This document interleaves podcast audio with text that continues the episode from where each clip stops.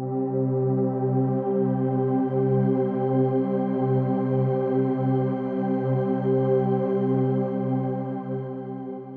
a todos amigos, sean bienvenidos a un nuevo episodio de mi podcast. Mi nombre es Dixon Flores y para mí es un honor y es un placer una vez más que puedan estar aquí en CELA escuchando un episodio más. Bienvenidos al episodio número 48. Estoy muy orgulloso, muy emocionado y sobre todo muy muy agradecido con Dios por poder estar grabando este episodio, por estar ya cerca de los 52 episodios. Eso significa que ah, serían 52 semanas haciendo este podcast. Llevamos más del año em, con, este proyecto eh, que nació en, mi corazón y que creo que Dios ha ido ah, transformando día con día. Y ya llevamos más del año. Sin embargo, eh, nos estamos acercando a los 52 episodios y quiero agradecer a cada uno de, ustedes por ser parte. Así que, muy bien, vamos a, ir entrando ya en, este episodio. Y bienvenidos al episodio número 48. Podemos entrar en su presencia. Y ya hemos hablado eh, esta quinta temporada sobre las heridas en las manos y en la cabeza de Jesús. Y de la forma en que esas heridas fueron parte del pago por nuestros pecados, del pecado, del pago que Jesús hizo en la cruz eh, por nuestros pecados. Y en esta ocasión hablaremos sobre las demás heridas que sufrió Jesús y cómo conectan con nosotros hoy por hoy, o sea, qué podemos aprender, qué, qué significan. Y Juan describe esto de la siguiente manera. Y dice que Pilato tomó entonces a Jesús y mandó a que lo azotaran. Y esto sucedió en el momento en el que Jesús está frente a Pilato y, Pilato le está pidiendo eh, que le dé motivos o razones por cuales liberarlo. Y ya hemos hablado acerca de lo grotesco que pudo haber sido el castigo y el sufrimiento que pudo haber experimentado Jesús en el momento de su crucifixión. En primer lugar, Jesús fue azotado y se cree que fue azotado o se cree que recibió un total de 39 azotes. Y en segundo lugar, eh, podemos ver que ya casi eh, al final de su vida, ya en, en, el momento en el que él ya había muerto, el costado de Jesús fue herido por la lanza de un soldado romano.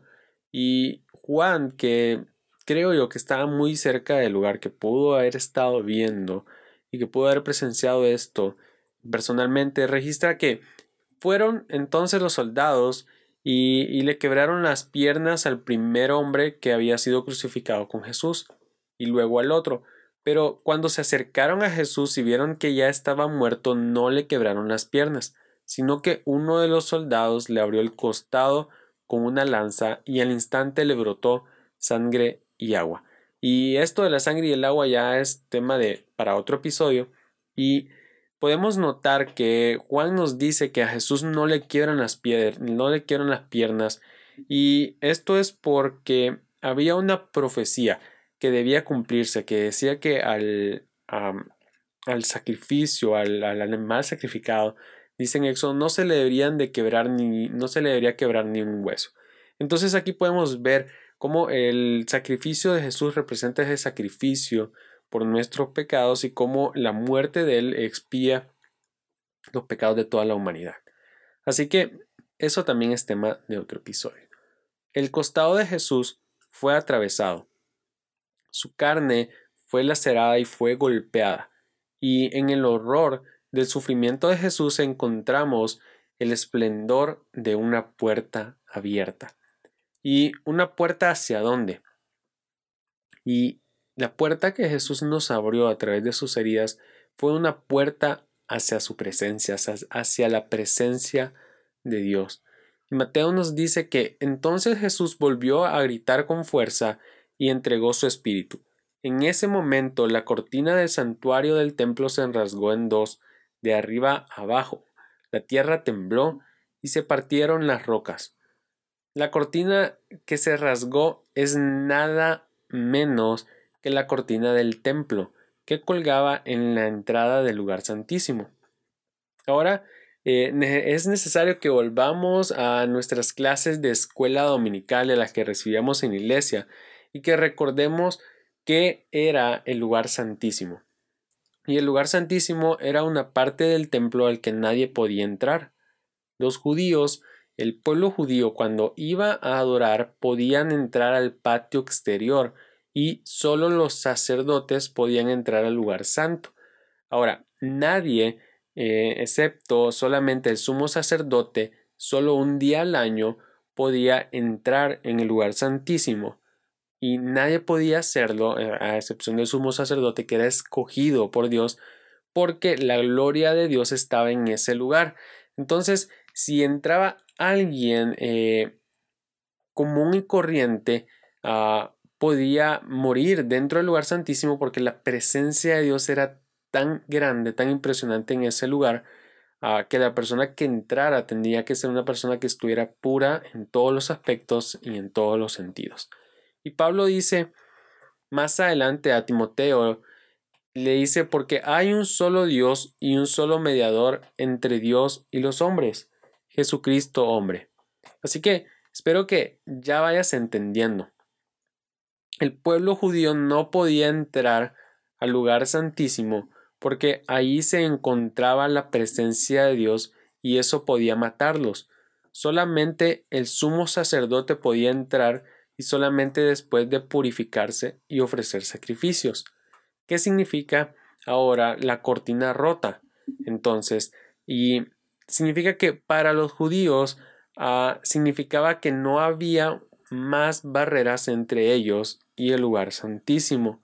Cuando Jesús muere y, y entonces eh, sucede lo que Mateo relata de que eh, la cortina del santuario del templo se rasga en dos, que la tierra tiembla y que las piedras se parten, entonces eh, significa para el pueblo judío que ya no hay más sacerdotes entre ellos y Dios, que ya no necesitan más sacrificios de animales para expiar pecados. Entonces, a partir de ese momento, el pueblo judío podía entrar al lugar santísimo. A partir del momento en el que Jesús muere, eh, abre una puerta que estaba cerrada para el pueblo judío y que estaba cerrada para nosotros. Abre la puerta hacia la presencia de Dios que hasta ese momento había estado cerrada. Y entonces a partir de ese momento el pueblo judío tiene la oportunidad de entrar al lugar santísimo y de entrar en la presencia de Dios. Y Pablo lo explica de la siguiente manera a los hebreos. Así que, hermanos, mediante la sangre de Jesús, tenemos plena libertad para entrar en el lugar santísimo, por el camino nuevo y vivo que Él nos ha abierto a través de la cortina, es decir, a través de su cuerpo, y tenemos además un gran sacerdote al frente de la familia de Dios, hablando de Cristo Jesús. ¿Y qué significa entonces para nosotros hoy en día que la cortina se haya rasgado y que Jesús haya muerto y que nos haya abierto una puerta hacia la presencia de Dios. Y es que nosotros somos pecadores y nuestro pecado nos mantiene alejados de Dios. Sin embargo, el sacrificio de Jesús en la cruz cambió por completo nuestro pasado, nuestro presente y nuestro futuro. Y Pablo le dice a los romanos, pero ahora, sin la mediación de la ley, se ha manifestado la justicia de Dios, de la que dan testimonio la ley y los profetas. Esta justicia de Dios llega mediante la fe en Jesucristo a todos los que creen. De hecho, no hay distinción, pues todos han pecado y están privados de la gloria de Dios, pero por su gracia son justificados gratuitamente mediante la redención que Cristo Jesús efectuó. Entonces esto quiere decir que nosotros estábamos lejos de Dios, pero ahora podemos estar muy, muy, muy cerca. Pablo le escribe a la congregación de Éfeso lo siguiente, y les dice que recuerden que en ese entonces, hablando de su vida anterior, hablando de, de lo que nosotros éramos antes de conocer a Cristo Jesús, nosotros estábamos separados de Cristo, Pablo dice, ustedes estaban separados, excluidos de la ciudadanía de Israel y ajenos a los pactos de la promesa, sin esperanza y sin Dios en el mundo. Y eso éramos nosotros, éramos personas que estaban completamente alejados de Dios, personas que estaban completamente fuera de su voluntad, fuera de sus propósitos, fuera de sus planes, lejos de su amor, lejos de su cuidado, lejos de sus abrazos, lejos de ese amor inmutable que cada día nos abraza. Pero llegó un momento en el que nosotros conocimos a Jesús, en el que nos dimos cuenta de que Él había entregado su vida por nosotros, un momento en el que alguien nos habló, en el que escuchamos una voz y decidimos creer en nuestro corazón que Jesús es el Hijo de Dios y que Él entregó su vida por nosotros y decidimos aceptar ese amor y comenzar una nueva relación en Cristo Jesús y comenzar una vida nueva. Y entonces Pablo le dice a los Efesios y nos dice a nosotros, pero ahora en Cristo Jesús, a ustedes que antes estaban lejos, a ustedes que, que antes estaban separados, antes que no tenían una conexión con Dios, que no estaban cerca de Él, Dios los ha acercado mediante la sangre de Cristo. Dios los ha acercado a ustedes, a Él, mediante el sacrificio de Jesús, mediante la muerte de Cristo Jesús en la cruz, es que nosotros tenemos acceso a la presencia de Dios. Ahora tenemos completo acceso a su presencia. Ahora podemos entrar y disfrutar de la presencia de Dios. Y como Pablo nos dice, por el camino nuevo y vivo que Jesús nos ha abierto a través de su cuerpo, a través de sus heridas en la cruz, es que nosotros hoy en día somos justificados mediante Él mediante el sacrificio que hizo en la cruz. Así que ahora nosotros podemos entrar a la presencia de Dios. Ya hoy por hoy no necesitamos tener un lugar santísimo, no necesitamos de un sacerdote, no necesitamos de un sumo sacerdote. Ahora podemos disfrutar la presencia de Dios en cada instante, en cada momento, en cualquier lugar, sin necesidad de intermediarios, sin necesidad de sacrificios, sin necesidad de protocolos. Simplemente podemos disfrutar la presencia de Dios en el lugar en donde estemos, con las personas que nos encontremos, en el momento en el que nosotros querramos. Tenemos esa, ese acceso a su presencia y ese es el regalo que Jesús nos hizo en la cruz a través de sus heridas y a través de su carne lacerada y de su costado atravesado. Así que hoy tenemos la oportunidad de poder entrar en la presencia de Dios una vez más. Y lo divertido de esto es que podemos entrar hoy, mañana, pasado y el resto de nuestra vida las veces que queramos y ya no necesitamos que alguien lo haga por nosotros, ya no necesitamos que haya un mediador entre nosotros y la presencia de Dios, ya no necesitamos esperar un año entero para poder entrar a la presencia de Dios, platicar con Él, hablar con Él, desahogarnos, dejar todas nuestras frustraciones, todos nuestros sueños y todos nuestros anhelos en Él.